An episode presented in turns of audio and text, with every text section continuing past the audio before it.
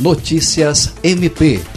O Ministério Público do Estado do Acre, por intermédio da Promotoria Cumulativa de Acrelândia, expediu recomendação ao prefeito e ao procurador-geral do município pedindo a exoneração da atual secretária municipal de assistência social, Josenete Nascimento da Silva, por violação reiterada ao princípio constitucional da eficiência administrativa.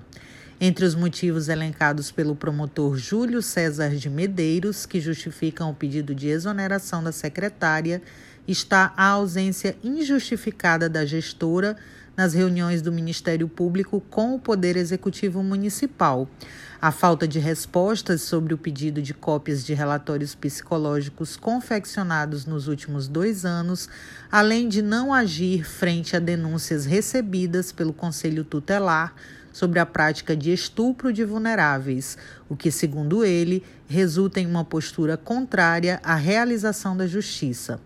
O desrespeito aos termos da recomendação ensejará na adoção de medidas judiciais cabíveis pela prática de improbidade administrativa. Andréia Oliveira, para a Agência de Notícias do Ministério Público do Acre.